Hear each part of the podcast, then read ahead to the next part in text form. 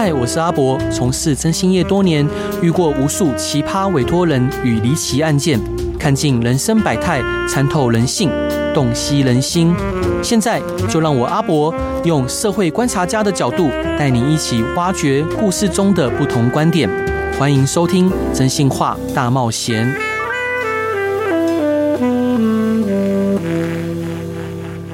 Hello，各位亲爱的听众朋友，大家晚上好，欢迎回到飞碟电台，收听由我真心师阿仔主持的《真心话大冒险》。心理学家阿德勒曾说，所有的烦恼都是人际关系的烦恼，在大人眼中微不足道的小事，对于许多儿童青少年，往往是他们生命中的大事。如何让孩子们心里充实，而不感受到孤独，并成为孩子们前进的动力，这都是我们大家需要学习的地方。我们今天的特别来宾用。心理学的角度整合孩子们的需求，撰写出《不让你孤独》这本书，让我们一起接住每一个孩子，避免孤立与霸凌，培养正向的人际关系。让我们热烈欢迎曲志矿老师，老师欢迎您啊！志博好，各位听众朋友大家好。呃，就是老师，我很想请教你啊，就是你很有艺术家的气息，对，那当初怎么会选择特殊教育这个领域来深耕？其实当时候读特殊教育就是一个美丽的误会，我填错志愿了，嗯，才念了国北特教，是。对，但是因为呃，我觉得念了呃特教之后，发现其实跟我原本的爱好其实蛮接近，就是我对人其实很感兴趣，是。对，所以。后来其实读了特教以外，我在大学就加修了心理与智商学系，等于是两个系同时在学习。是对，所以我很喜欢。呃，心理学家其实那个荣格说过一句话，嗯、他说每个人生命当中都有非常多有意义的巧合。对，对我觉得我读特教跟读辅导是很有意义的巧合。是对。那老师，我想进一步请教您，因为我们知道，呃，当然台湾有很多投入在特特殊教育的老师哈，或者志工们，是，当然有时候会感受到一些挫折跟失落，是什么让你可以继续在这个领域上面跟道路上面坚持一语独行的呢？呃，我觉得最主要应该有两个原因吧。第一个是因为我自己从小也就是。注意力缺陷过动嘛，嗯，所以在成长过程当中也面对到很多的困难跟问题，嗯，对。那我觉得身边的大人的支持其实非常重要。对，我觉得我自己在面对我的学生的时候，我的那个同理的能力是，啊，我觉得应该是算不错，因为我自己有一样的经验，对，所以他们在面对的问题，我过去可能也经历过，是对。那再来，其实就是看到孩子的成长嘛，就是他真的在你身边有。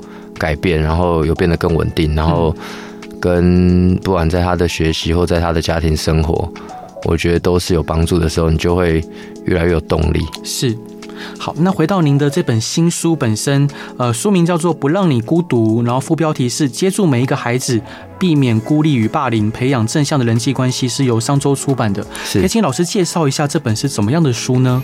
啊，其实这本书最主要在谈的一个题目叫做社会性。互动跟沟通是啊，因为社会性互动沟通这个议题，我觉得对于啊现代人来说是一个我觉得需要有意识关注的议题。对对，因为不管说所谓的少子化啊，大家孩子长大的过程当中，身边的那种人际互动，其实在家庭里面就会比较少了。对，然后再加上网络化啊，网络的时代，大家实体的接触也比过去来的。更少，嗯，那我觉得这一种所谓的社会性互动跟沟通的练习的机会变少的情况下，对，我觉得如果缺乏这个能力，我呃，对于呃，我觉得很多孩子在成长过程当中，他们很容易遇到一些人际关系的困难，嗯，那对于他长期的发展啊，甚至他未来。啊，在职场上，我觉得都会有一一定程度的影响。是，嗯，那个老师，我突然特别想请教你啊，因为像我儿子也会有注意力不足的情况，是，也是个过动的孩子，啊，非常的可爱，但是呃，有时候会上课影响到老师的教学，然后他会想找同学讲话。是，那呃，如果对于这样的孩子，你有什么样的建议跟有什么样的？资讯可以给我的吗？哎，我觉得呃，其实真的要看小孩实际的一些状态啦，因为每个孩子呃有注意力缺陷过动的孩子，其实状况都不一样。是。那我觉得如果简单讲几个建议的话，我觉得第一个就是说，呃，在我们的整个大环境里面遇到有孩子有这样的问题，嗯，通常学校老师啊、呃、有明确的告知家长的时候，会期待啊家长可能从医疗的角度去啊、呃、认识这个小孩，嗯。确认一下，他是是不是真的有所谓的注意力缺陷跟过动的问题，还是他单纯只是呃比较活泼、比较好动？这个其实还是有程度的差别。对。那再来，我自己在辅导工作上，我认为最重要的一件事情，其实就是让小孩可以认识他自己的特质。是，就是说这个孩子他对于自己在学校的一种表现，对于他自己平常在面对他的学习环境的一种状态，他有没有自觉？啊，就是他会跟同学讲话，但这个这一种状态，他是我很清楚知道我在做什么，还是其实我是不知不觉，我也没有意识到，哎，我这样子做可能会影响到别人哦。所以这个自觉能力，我认为是啊，一个孩子啊，或者说一个人，我觉得进步跟改变很重要的核心的能力。没错。所以我在陪伴我的学生的过程当中，其实很重要的一个。呃，工作就是陪伴他们练习觉察他自己的状态。嗯嗯，对，那这个觉察其实就会启动他那种后面要改变的这种自动化的能力。是，嗯，是。老师，那想请教您，就是您是学教育心理学专业的，在您的实际案例里面，觉得教育心理学最难的是哪一块呢？是刚刚你说的自觉跟觉察吗？嗯，其实教育心理学非常广泛啦。对，那里面你如果说我在学生时期，我觉得比较困难的，嗯，大概是跟最近很流行在讲统计学吧。哦，是。因为教育心理学现在里面当然会讲统计相关的一些研究啊，各方面。但是你如果说实务工作上，如果不走学术路线，我们在实际现场工作的时候，我我认为刚刚呃智博提到的那个觉知觉察的能力，其实。是需要练习跟刻意培养的，因为其实，在我们成长过程当中，这个能力好像没有人会特别教你。对啊，所以呃，我们通常都是不知不觉就长大了。没错，但是对于我觉得有这些特质的孩子来说，他如果具备了自觉能力。他更早的觉知他的特质，他就有办法去发展他所需要的一些生存的策略，帮助他在学习跟生活上比较不会遇到困难。嗯哼，那有没有什么实际的案例，呃，可以分享给大家？就是我们作为呃长者、长辈或老师，我们要如何引导孩子们具备这样能力，或激发他们有这样的能力？我觉得这个问题问得很好，因为呃，在呃这个过程当中，也看孩子的年纪了哈，因为我想。大家呃，听众朋友，大家对于那个自我觉察或觉知，很多人可能都是啊、呃，长大之后才慢慢有意识的。嗯、对。那在孩在在小时候呢，我觉得要帮助孩子做觉知觉察的训练，我觉得很重要的是依靠大人的观察跟回馈。是。就是身边的大人跟孩子在相处的时候啊，我们可以分享我们对孩子的观察跟回馈，因为我们的自我认识其实也。需要靠外在的所谓的 feedback 去帮助我们自己去去做确认。对，那这个的先决条件啦，我觉得就是大人跟小孩的关系一定要是。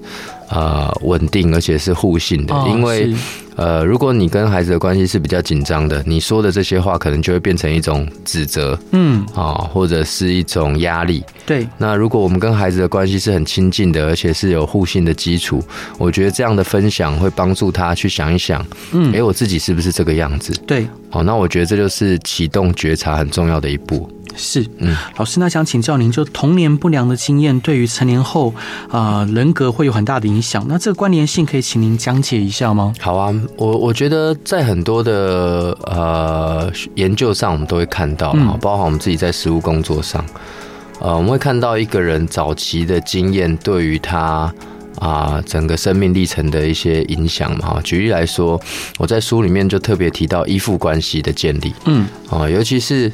呃，简单讲依附关系啊，就是说婴儿在出生之后，他跟呃主要照顾者的这个互动的关系，对啊，就会是他最早期啊建立依附关系的一个关键时期。是那呃爸爸妈妈或是主要照顾者跟孩子的回应啊，嗯、就是说你创造的环境是不是一个呃温暖安全，然后孩子的需求在这个过程当中是。被满足的，嗯，而不是说，例如说有人会说啊，那婴儿一直哭，我们就不要理他，对，让他哭到停啊，再理他，像这种就会依附关系就会比较差，他会觉得他有需求的时候都没有办法被满足，对，哦，所以其实依附关系的建立为什么会影响到长期呢？因为从研究上跟实务工作上，我们都看到，如果小时候的依附关系如果是比较矛盾的，或者是比较逃避型的这样的一个状况，他长大之后他也比较难。跟别人发展稳定的人际关系，因为他是缺乏安全感的，对，然后他也对自我自我概念就自信心也比较差，嗯哼嗯，所以他对人在建立关系的时候，他就会觉得说，哎，我是不是 不值得别人喜欢？甚至他可能会觉得说，哎，我这样做，呃呃，会不会呃别人离我更远啊？或者是说，呃，我的我的我很期待别人跟我。有好的关系，但是人家一接近我，我反而又很焦虑，嗯，对，就是很矛盾，嗯，所以这都跟早期的这一种依附关系的建立是有关联性的。是，嗯，那老师你在书中有提到，在一些骇人听闻的社会案件中，他们似乎有某种共性，可以请老师解说吗？哦，我我自己其实写写这本书的起心动念，是因为。呃，我去年开始比较关注，就是所谓随机伤人跟杀人的一些社会事件。哦、是是。好，那我想听众朋友大家会觉得说，呃，很多这些案件的这些加害人啊，他们都有所谓精神的疾病或问题。嗯嗯嗯。但是我在呃研究过后，就我收集了很多资料，我不管从欧美的案件，从、嗯、美国，呃，从那个。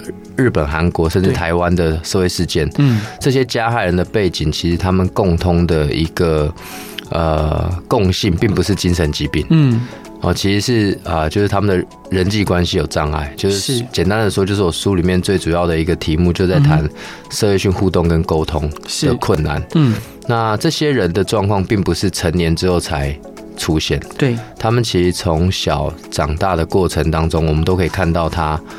的人际关系有有一些问题，嗯哼哼，那当他长大之后，又遇到一些所谓的社会性挫败的时候，啊，就很容易出现我们这种遗憾、让人遗憾的行为。对，所以我一开始的起心动念是，哎，我关注到了这个议题，我发现。啊，这件事很影响很大，因为这些人其实平常就在我们身边了，嗯，他也不会因为他从学校毕业之后就消失。嗯，那加上我自己平常相处的很多的个案，很多孩子，他其实就是在不同年龄层正在经历这样的困境。对，所以我写这本书其实最主要是希望能够啊，就是提醒大家可以一起关心这个议题，就是说在尤其在学校环境里面，嗯，啊，我想很多时候有些孩子是真的被忽略的。对。我想老师在面对一群同学的时候，最常关注的就是能力好啊，表现好，或者是问题多啊，是。所以中间有一个区块，那个很安静，嗯，然后不惹麻烦，对，呃，表现平平的小孩，好像很容易就被老师忽略。对，没错。那我觉得其实他们并不是不需要你关心，说不定他们可能潜藏的一些问题是没有被发现的。对，那我觉得这是很值得我们关心的一个状况。是，嗯。老师，这一段你想分享给大家的歌是尤克里林的《少年游》，为什么想分享这首歌呢？因为在准备准备歌曲的时候呢，我就想说到底要播什么嘛，哦、我就想到，嗯，我在谈的是人际嘛，谈人际。呃，我就想到，哎、欸，以前在学生时期啊，那个会跟同学去唱 KTV，嗯，然后我的好朋友就会点这首歌，哎、欸，我就忽然想到他，然后想到这首歌，我觉得，呃，蛮有 蛮有感受的。我们不是童年吗？什么？是是是，是，他也是童年呐，所以 所以他听的歌，我觉得很酷啊。就是我第一次在 KTV 听到这首歌，我想说，哎、欸，这个怎么离我们好像有点遥远，所以我印象就很深刻。但是我觉得歌词蛮嗯蛮温暖的，是对。好，我们来听这首歌吧。Hello，各位亲爱的听众朋友，大家晚上好，欢迎回到飞碟电台，收听由我真心沙仔主持的《真心话大冒险》。今天邀请的来宾是理解孩子、接受孩子的曲志旷老师，老师欢迎你。直播好，各位听众朋友大家好。老师出了一本新书，书名叫做《不让你孤独》，是由商周出版的。老师想请教您，刚刚我们上一段有聊到说，呃，你有研究一些社会上比较瞩目或者骇人听闻的案件，那我就联想到郑捷，就之前在捷运。随机杀人的这一位孩子，对，对我我其实郑捷对我来说是印象很深刻的啦，因为当然他是很耸动的一个社会事件嘛。对，那那个时候引起社会台湾社会很大的关注。嗯，那最印象深刻，其实是因为。呃，当时候台湾社会一片骂声，对，哦，然后最 touch 到我，其实是当时候他读的东海大学啊，是。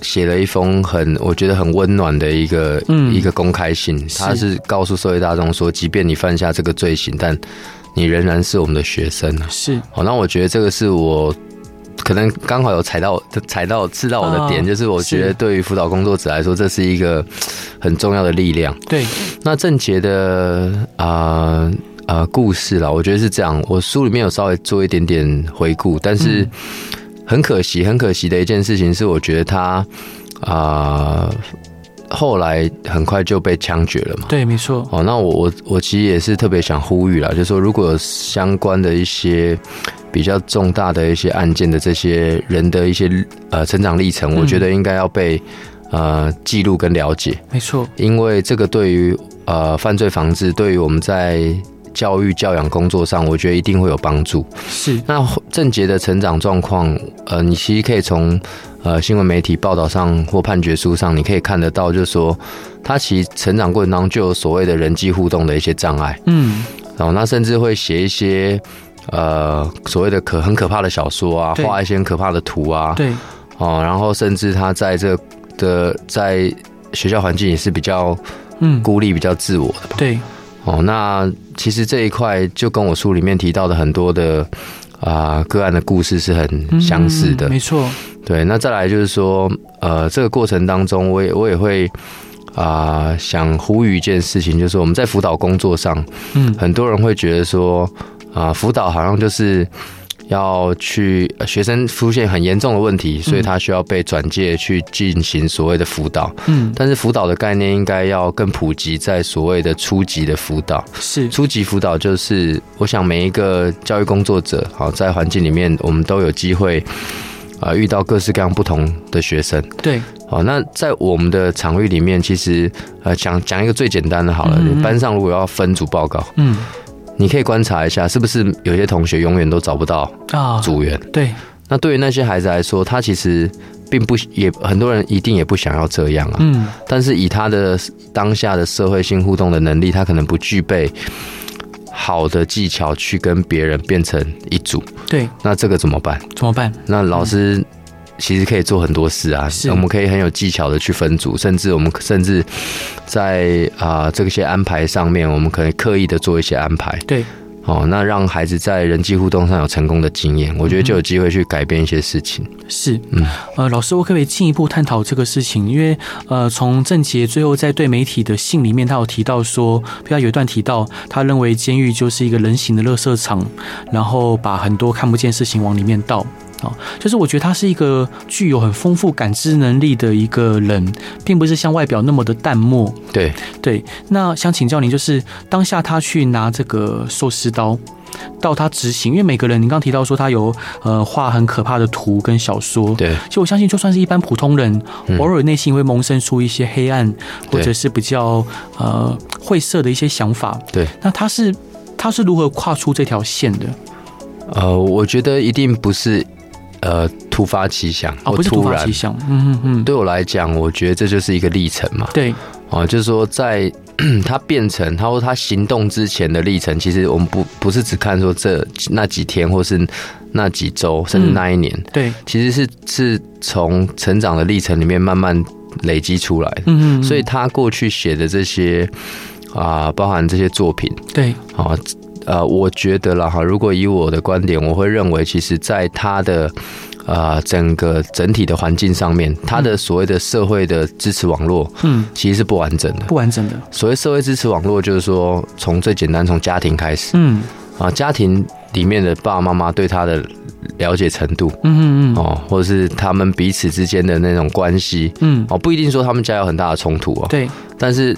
他们彼此之间的相处，这个也没有答案呐、啊，因为也没有真的被、嗯、对啊被做过访谈或整理。嗯，好，那这个我是很高度怀疑啦，因为其实不是只有郑捷啊，犯下北捷上岸的郑捷有写恐怖的、很害怕、嗯、让人害怕的小说。对，在我在书里面写另外一个韩那个韩裔的赵晨曦、哦，是赵晨曦，他在维吉尼亚理工大学也是。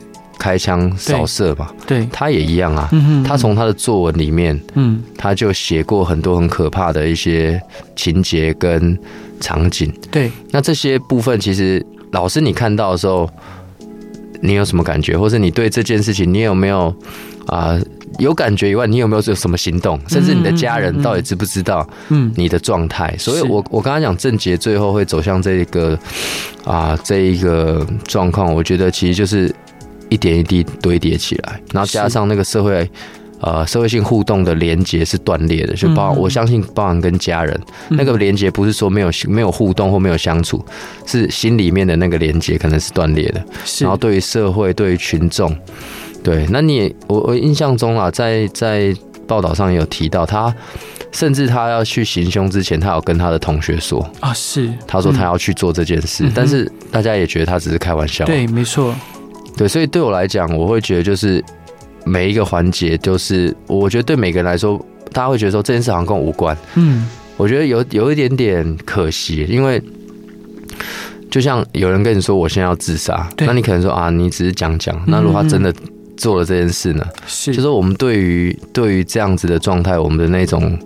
呃，我觉得那种不能说是嗯危机感，或者是我们那种关注程度，我觉得有时候我们不是很有警觉性。是这个，我觉得就是跟人跟人之间的关系有关吧。嗯，了解。嗯、老师，那想请教您，就孩子的安全感的建立跟早期依附关系有直接关联，那我们该如何建立孩子的安全感与归属感，而又不会沦于溺爱偏爱？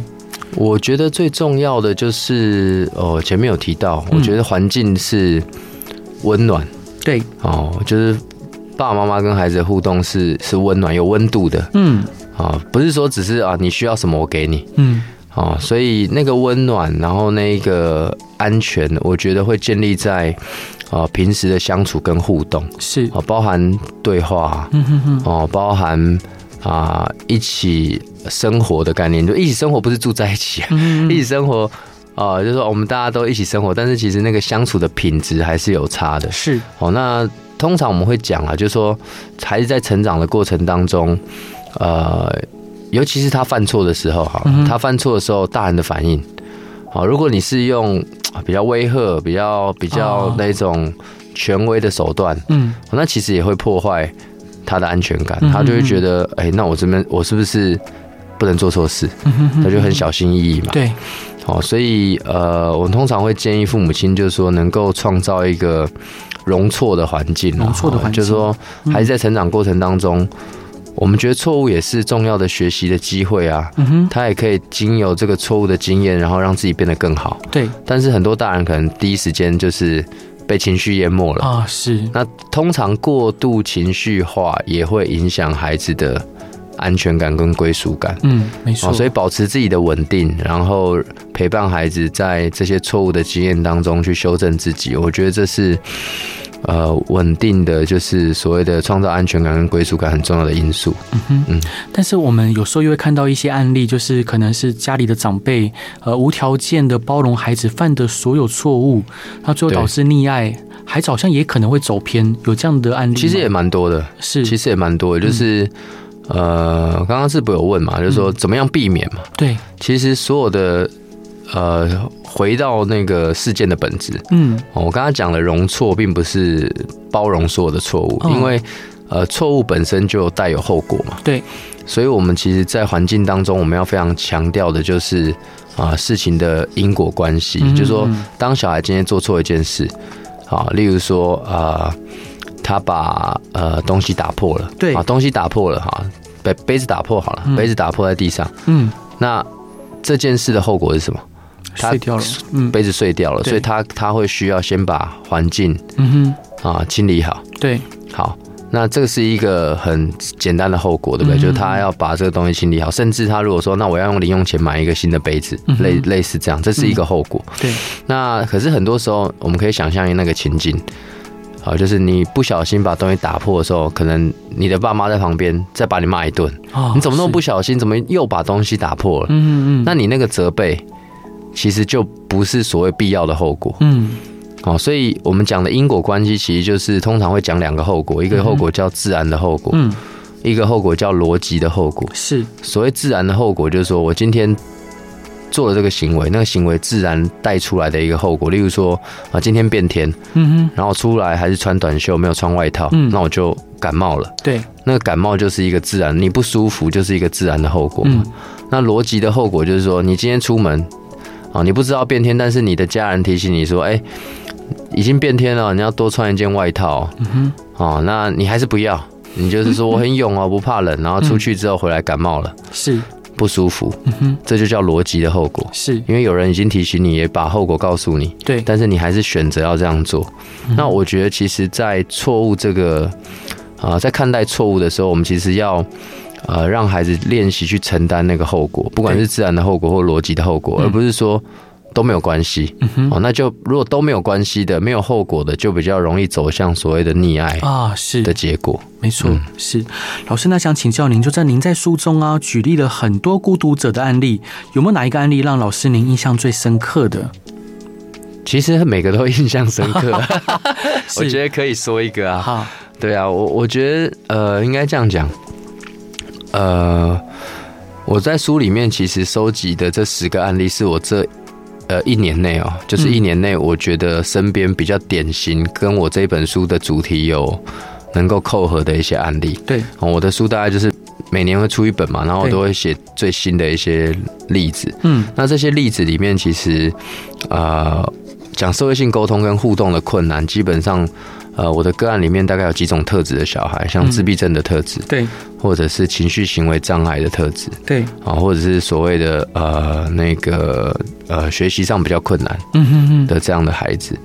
那书里面我觉得呃比较特别的一个孩子，他是呃资优资优生，资优生。啊，很多人说啊，资优生都很很厉害哈，然后大家可能对资优的概念就是很聪明嘛，对，然后成绩很好嘛。啊，但是其实他很孤独。嗯，他为什么很孤独呢？因为，呃，那个孩子其实来跟我谈的时候，他谈到了几个状况。第一个状况就是说，他在学校，呃，小学读资优班的时候，啊，所谓资优班就是他可能在一般的班级以外，会成设立了一个啊、呃，一个一个班级，是让有些孩子他可以啊离开原班去资优班上课。现在不是不允许了吗？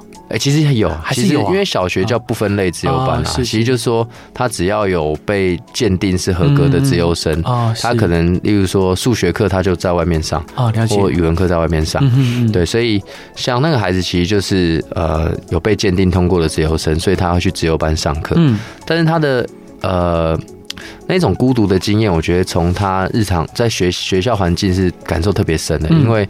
他从小他就觉得说，一开始啊，老师问问题，他都会一直举手要回答，嗯，然后表现越强，对，表现，因为他都会嘛，嗯，然后反应又快，所以老师一问问题，他就举手就回答，对，然后结果。哎，一段时间之后，他就发现同学都很讨厌他，因为就觉得你在臭屁什么，或者说你你是什么样，你好像很厉害，对不对？就就人际关系就开始，身边的人就开始有点排挤他。嗯，那我觉得最让他不舒服的，其实也不是同学，嗯，最让他不舒服是老师。嗯哼，老师就会跟他，就是当他有事情没做好，嗯，他的老师就会说：“啊，你不是资优生吗？啊，你怎么这个都没做，我没做好，或做错？”对，就是老师拿这个资优生的标签去。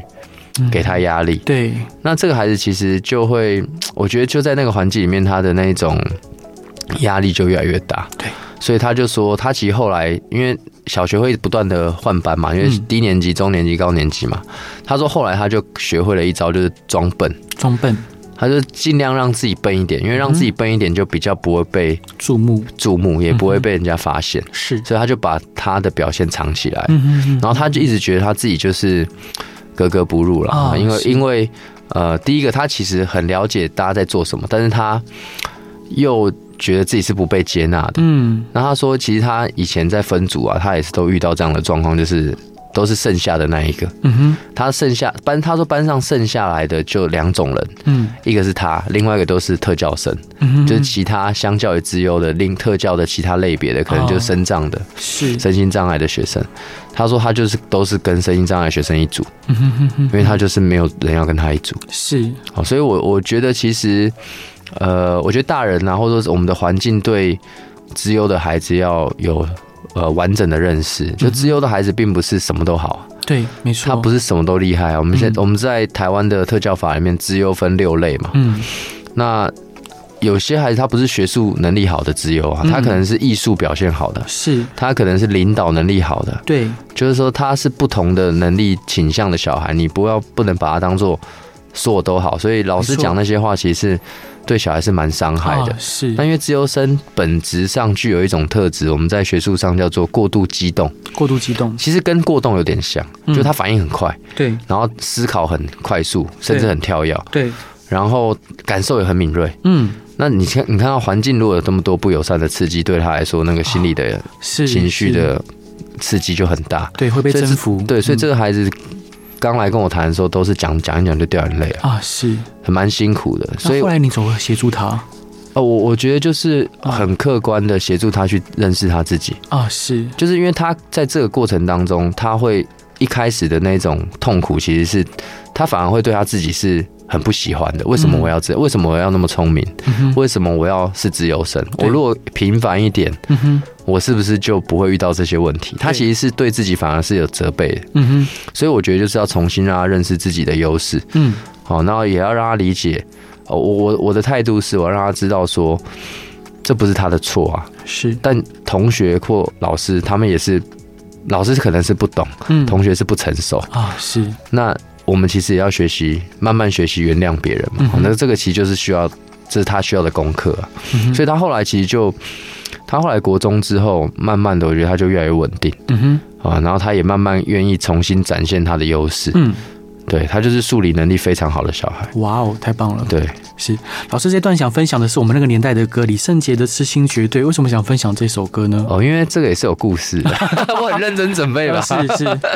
因为这首歌我是第一个唱的，嗯，因为写歌的呃作者是蔡伯南，蔡伯南是我高中同学。啊，是是，然后我们是在学校，他那时候还不叫痴心绝对，嗯，他的本来的歌名叫咖啡把你灌醉，哦，是。对，然后 然后后来他他就是很在高中就很清楚知道他要走这这条路，哇哦。对，他现在还在，他也是音乐人哦。嗯、他现在还写了很多歌。是，然后呃，李圣杰这首歌一出来，哇，我们全部都好开心，因为那我们是第一个公开表演的。嗯、对，就包含你刚刚讲的艺人艺人的演唱会，就是他吗？没有，那是另外一个。我们身边好多这一种，对对对，包括桂纶镁是我同学，真假的？真的。好，我们来听这首歌吧。Hello，各位亲爱的听众朋友，大家晚上好，欢迎回到飞碟电台，收听由我真心沙仔主持的《真心话大冒险》。今天的来宾是努力接住每一位孩子的曲志旷老师，老师欢迎您。师傅好，各位听众朋友大家好。老师出版了一本新书《不让你孤独》，然后是由商周出版的。老师，您在书中谈到讲话的语调和音量可能会造成误解，那你觉得这对于人际沟通的重要性是怎么样呢？呃，其实这也是从我身边的孩子相处上我得到的灵感啊。嗯、因为呃，其实有一个孩子来找我的时候，他就是被同学就是排挤嘛。啊、哦，是。那其实一个很很干净的一个小女生，然后也也我因为觉得看不出来她到底状况是什么，但是你。嗯跟他相处了十分钟，你大概就有感受了。对，因为我跟他当时候约在一个就是咖啡厅聊天，然后那咖啡厅其实很安静，嗯，然后也没有什么客人，就我们我跟他，然后还有另外一组客人，但那一组客人离我们非常远，对。但是那个小女生跟你讲话呢的音量呢，是整个咖啡厅所有人都听得很清楚的，是。就我们两个讲话，但是她却用一个。非常大的声音去对去、哦、去表达他自己，嗯，但是他是不自觉的，不自觉的。所以换句话说，我觉得呃，我就蛮能够想象他在学校环境里面跟同学相处的那种状况，嗯，例如说有同学跟你讲讲事情，但是你那个声音是这么大的时候，嗯，可能那个事情别人不想让别人听到，对啊，对啊，可能只是一个很很小的事情，但你好像就变成广播，嗯，让所有人都知道了，嗯，所以其实对他人际关系是。造成很容易紧张啊，很容易影响大家一开始对他的观感。没错，但是最重要不是只有声音大，是他不自觉。嗯哼，我觉得呃前面也特别提到，我觉得自觉是我觉得很重要的一个核心能力。嗯，如果他一直不自觉，他就没有办法改变了。对，没错。所以呃我也特别提到说，当我关跟他关系稳定之后。我就适度的让他理解，就是说，哎，这个其实会影响你在跟别人互动上，会造成别人比较紧张的一个很重要的一个因素。嗯哼，然后他慢慢就去修正他的那个音量。其实他不是唯一，是我身边有好几个孩子都是，哎，我第一次见面，哇，我一我一互动我就知道，哇，这个是。很辛苦的，需要需要慢慢去调整的。嗯哼，嗯，是老师，那想请教您，就是能正确的表达自己的感受，跟向外寻求协助是非常重要的。那我们该如何引导孩子在日常生活中表达自己的感受？呃，我觉得，呃，孩子愿不愿意或能不能表达自己的感受，跟身边的大人有绝对的关系啊。是。坦白讲，我们的社会并没有，我觉得没有那么接纳人去表达感受或情绪。是哦，因为我们常常会听到嘛，啊，你哭什么哭？又没什么好哭的，好像哭也没有用。对，哦，就是或者说啊，就是我觉得就比较容易压抑吧。我觉得我们的社会或大环境比较容易压抑情绪跟感受。对，所以呃，我我自己觉得就是孩子能不能呃。有勇气，或是有没有那个习惯跟意识去表达自己的感受跟情绪，嗯哼，就看旁边大人的一些呃状况。我举一个实例了哈，嗯，今天如果呃我的小孩在学校打了另外一个同学，嗯，好，我听到学老师跟我讲说，哎，你的小孩在学校打了另外一个同学，嗯哼，那你在面对你的小孩的时候，你你会怎么做？我想你要不要回答啊？我吗？我回答吗？一定先问看看他怎么了，为什么会有这个行为啊？对对对，对就是你会关心他吗？对，其实会关心他当下这个行为发生的原因吗？对，我觉得这是很重要的一步了，嗯、因为很多时候，呃，我觉得大人在处理这些事情的时候，就会很很快的就会去批判跟指责。啊哎、欸，你怎么可以打别人？打别人是不对的。嗯哼，哦，你知道打人会怎么怎么样？嗯哼，哦，你这个会有什么后果？就很快速的就搬出那一些比较严厉的指导。对，那我我认为啦，这只是一个例子。当孩子出现这样的状况的时候，最重要的第一步应该是去关心他当下的为什么会这么生气，或者这么不高兴。对，那他当你是把门打开，你是愿意倾听他。把自己内心的感受说出来，嗯，慢慢的这样建立这样的互动的习惯，他才会意识到哦，原来我可以表达我的情绪啊，是。我我的情绪是被被我爸或是被我身边的人接受的，嗯，那他才会有这个习惯，对，不然很多时候第一时间大家就是只是担心被处罚，担心被责备。然后就知道，我知道我不可以打人，我我绝对不会再犯了。然后我以后会怎么怎么样，嗯，就开始反省自己嘛。是，很多时候这个反省都很快速，但也很流于表面。嗯哼，那真正的核心问题并没有改变。是，所以我觉得，呃，要培养孩子能够表达自己感受跟情绪的最重要的方法，其实就是大人一开始就要能够去呃接纳小孩的情绪，跟同理他的情绪，而且让他愿意说出来。是，对了解。老师，那还想请教你最后两个问题。就孩子们的人格初长成，真的跟家庭跟主要照顾者有很大的关系。那最后呢，有没有想要跟我们的广大的家长或主要照顾小孩的人说一些什么样鼓励的话？还有什么样简单的方法，可以呃让我们可以关注到、觉察到小孩的状况，努力的去接住每一位我们所珍爱的孩子们？哦，我觉得最重要的提醒就是说。要先把自己稳定好，嗯啊，遇到任何问题，尤其是小孩可能有一些突发的状况，我相信爸爸妈妈也是很呃出于爱，然后会很担心跟呃着急，嗯啊，有时候我们的情绪也是很自然的就表现出来。是的，那我觉得最重要的一个关键就是说，当我们接收到这些资讯的时候，我们自己要花一点时间去整理我们自己，其实也是我前面谈到的觉察。对。你如果能够觉察你自己的状态，你就比较能够有稳定的情绪的表现。是啊，你也会比较平稳的去跟孩子互动。嗯，那我觉得这是呃最重要的提醒。嗯，那能不能关注到孩子或了解孩子的状况？我觉得就是需要。呃，花时间，而且有品质的陪伴他。是所谓花时间跟有品质的陪伴，就是说现代人很忙碌，对啊，然后甚至呃网络啊、三 C 啊，非常的非常的刺激非常多。嗯，我觉得那个陪伴不是说啊，例如说我们一起吃饭，然后大家都在看手机，对，或者我们一起出去玩，然后啊还是在看手机啊，就是说那个陪伴就真的是大家把注意力放在彼此身上的那种陪伴，是。哦，那因为你真实的跟孩子相处，哦，那个关系才会被建立，对，啊，当孩子有。呃，不一样的时候，你就比较有觉察的可能性，嗯、或者是说他跟你的关系比较稳定，他也愿意比较愿意主动的去把自己的状态告诉你。嗯哼、哦，我觉得就是有品质的相处也很重要。是，嗯，老师，那你好像还有举办一些营队，可以跟大家聊聊是怎么样的营队吗？哦，我的活动呃，就是带孩子在真实的情境做训练啊。对。哦，所以我们会带孩子上山下海。哇哦！哦，就是说平常学期学期当中，大概礼拜天带孩子去爬山。嗯。啊，礼拜六带孩子去打篮球。是。啊，礼拜五带孩子去煮饭。啊，就是我们做各式各样的生活情境的一些训练。对。那寒暑假我们就是一地的训练。嗯。啊，最最少的一次五天嘛。哈，那我们选定一个基地去做。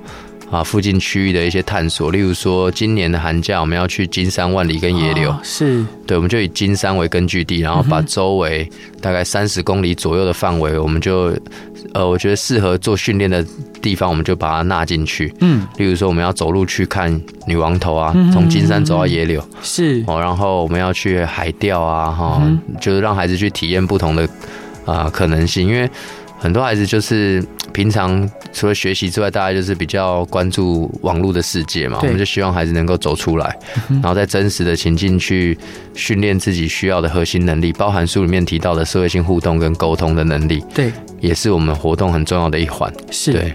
那老师，这些呃，如果有兴趣的家长或朋友，他们要如何去搜寻呃您的相关资讯或新的动态呢？哦，其实到 Facebook 上打我的名字啊，许志旷，应该就可以找到我的脸书。大概我就会适度的分享啊，然后大概脸书是我写日记的地方啊，是大概就是写我看到了一些呃跟教养、跟教育有关的一些想法，或者是。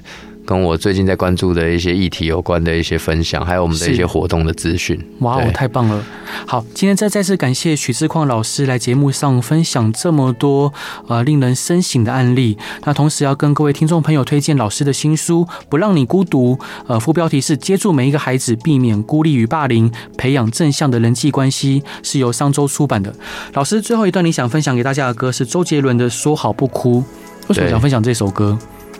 这一首歌就是 最近跟学生去唱歌唱的一首歌，老师，所以您还会跟学生唱歌？天哪！对，因为我的学生有很大的，有大学生啊，有成年的啊。那因为我在大学当辅导老师嘛，那大学你说大学生的那个所谓休闲的活动的训练，因为我带的很多都是呃特教生嘛，嗯，那他们其实那个唱歌是一个目标，重点是。规划一个你跟同学出去活动的一个一个练习，好幸福哦！对对对，然后我就带他们去唱歌，这样。啊哈，为什么选这一首？觉得唱得很有感触，因为他的 MV 很美啊，是。我觉得里面传传传递的就是那个女女生，那个女主角，嗯哼，她就是她对人的相信，我觉得那个是很美的一件事情。是，对，好，我们来听这首歌吧，也祝福大家有一个平安、宁静、美好的夜晚。谢谢老师，谢谢，感谢你，大家晚安，晚安，拜拜，拜拜。